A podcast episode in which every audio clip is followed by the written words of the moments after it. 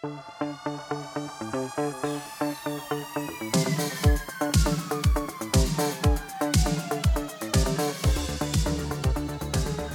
aí pessoal, sejam muito bem-vindos a mais um episódio do podcast do Economista Sincero, você bem informado ou não.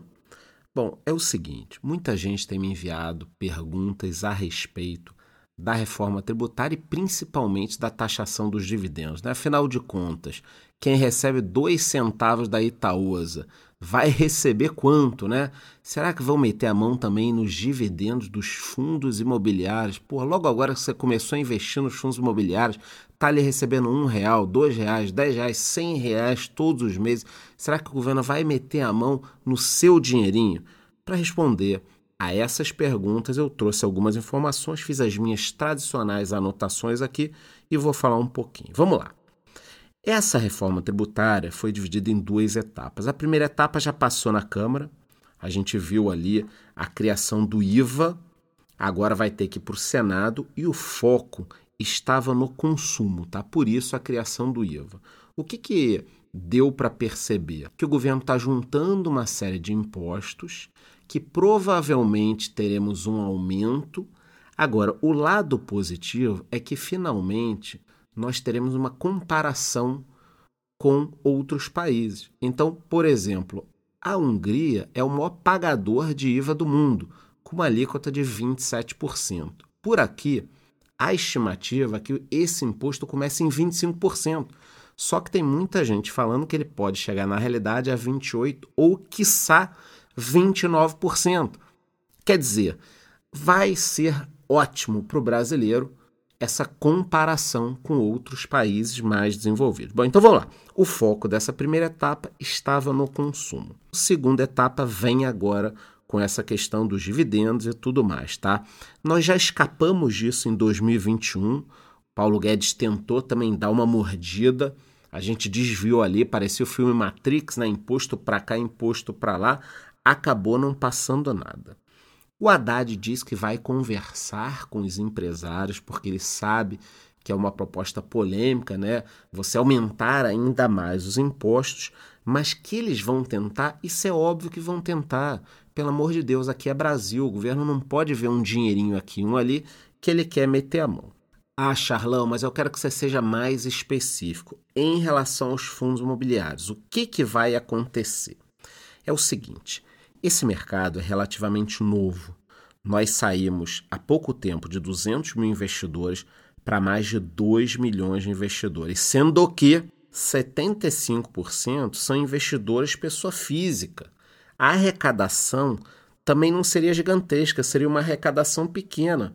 Será que faz sentido você pegar um segmento que saiu de 200 mil para 2 milhões de investidores, tem potencial de chegar a 5 milhões de investidores, a arrecadação será pequena. Será que faz sentido você matar um segmento tão importante para arrecadar uma quantia pequena?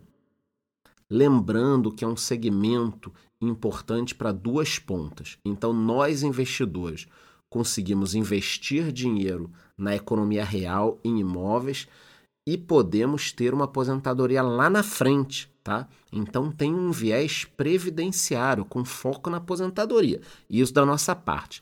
Já do lado da indústria imobiliária, do setor de construção, eles sabem que eles podem comprar terrenos, loteamentos, fazer as construções, que eles conseguirão dinheiro. Então, nós temos o dinheiro, a indústria tem os terrenos, as construções e os fundos imobiliários fazem um encontro disso tudo. É um mercado belíssimo.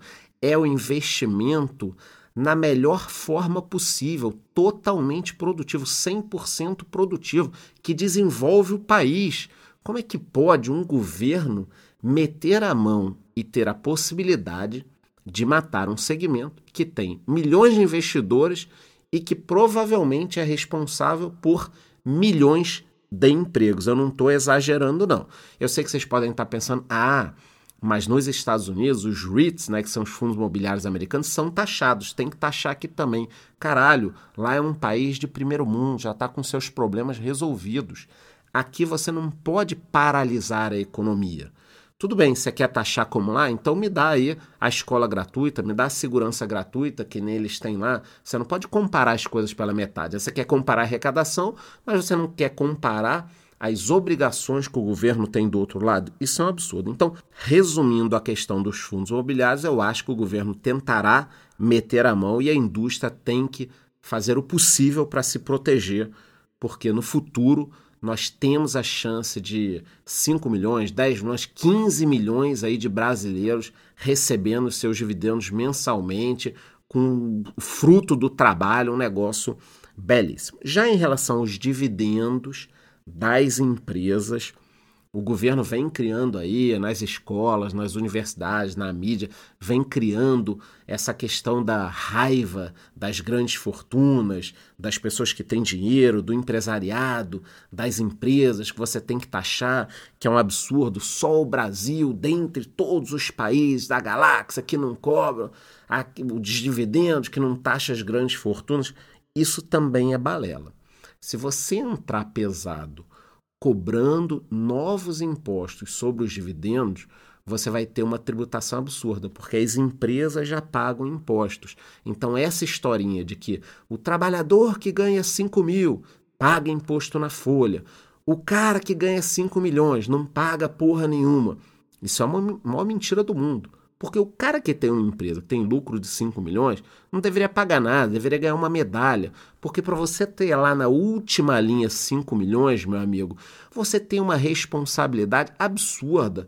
Você quase não sobrevive no Brasil com a burocracia, com os outros impostos, as questões trabalhistas. Então, o cara que tem na última linha, no bottom line, 5 milhões, esse cara deve ganhar um certificado com uma medalha e não um novo imposto. Agora, se você quiser cobrar um novo imposto, você tem que diminuir os impostos das empresas, o imposto da pessoa jurídica. Aí sim você vai poder cobrar o imposto sobre os dividendos. As duas coisas, você vai criar um negócio de louco. Se nós tivermos no Brasil, na parte de consumo, um IVA com quase 30%, pagarmos 34% na PJ e depois mais um pouco nos dividendos, meu amigo, a gente vai estar tá pagando 60% de imposto aí na brincadeira, tá? Você vai asfixiar a economia. Então, meu resumo aqui é de que o governo mexeu no IVA, agora vai vir para cima da renda.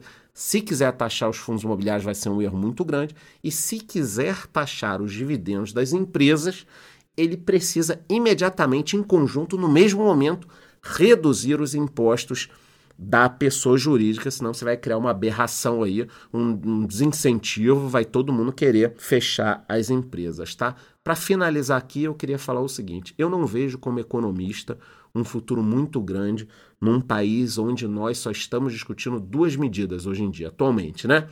De um lado, aumentar os impostos do consumo, dos dividendos, tributar, tributar, tributar. Esse é um lado, né? Aumentar os impostos. E do outro lado, incentivar o consumo de curto prazo, com passagem de avião barata, descontinho no carro aqui e ali, desconto em eletrodomésticos.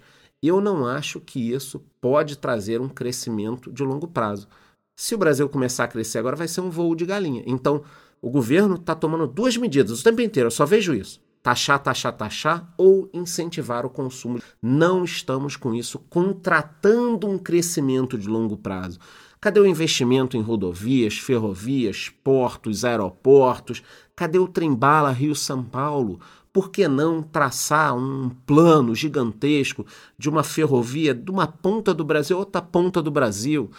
Em 2023 não é possível que exista qualquer tipo de obstáculo para fazer uma obra dessa. Vai lá na China, os caras estão fazendo isso, no Japão já fizeram, nos Estados Unidos estão fazendo, vai ter trem rápido Miami Orlando.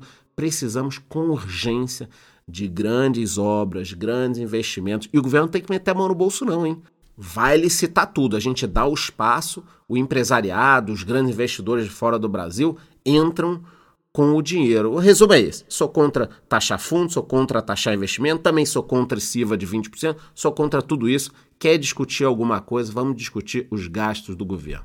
Depois, se precisar de dinheiro, se precisar, a gente discute essas taxações. Eu desconfio que não precisaria de nada, tá? Daria até para reduzir os impostos, mas essa é a minha opinião, esse é o meu podcast e muito obrigado por escutar mais um episódio. Se você puder, deixe o seu comentário e também me dê uma avaliação de 5 estrelas. É só isso que eu te peço. Te vejo no próximo episódio.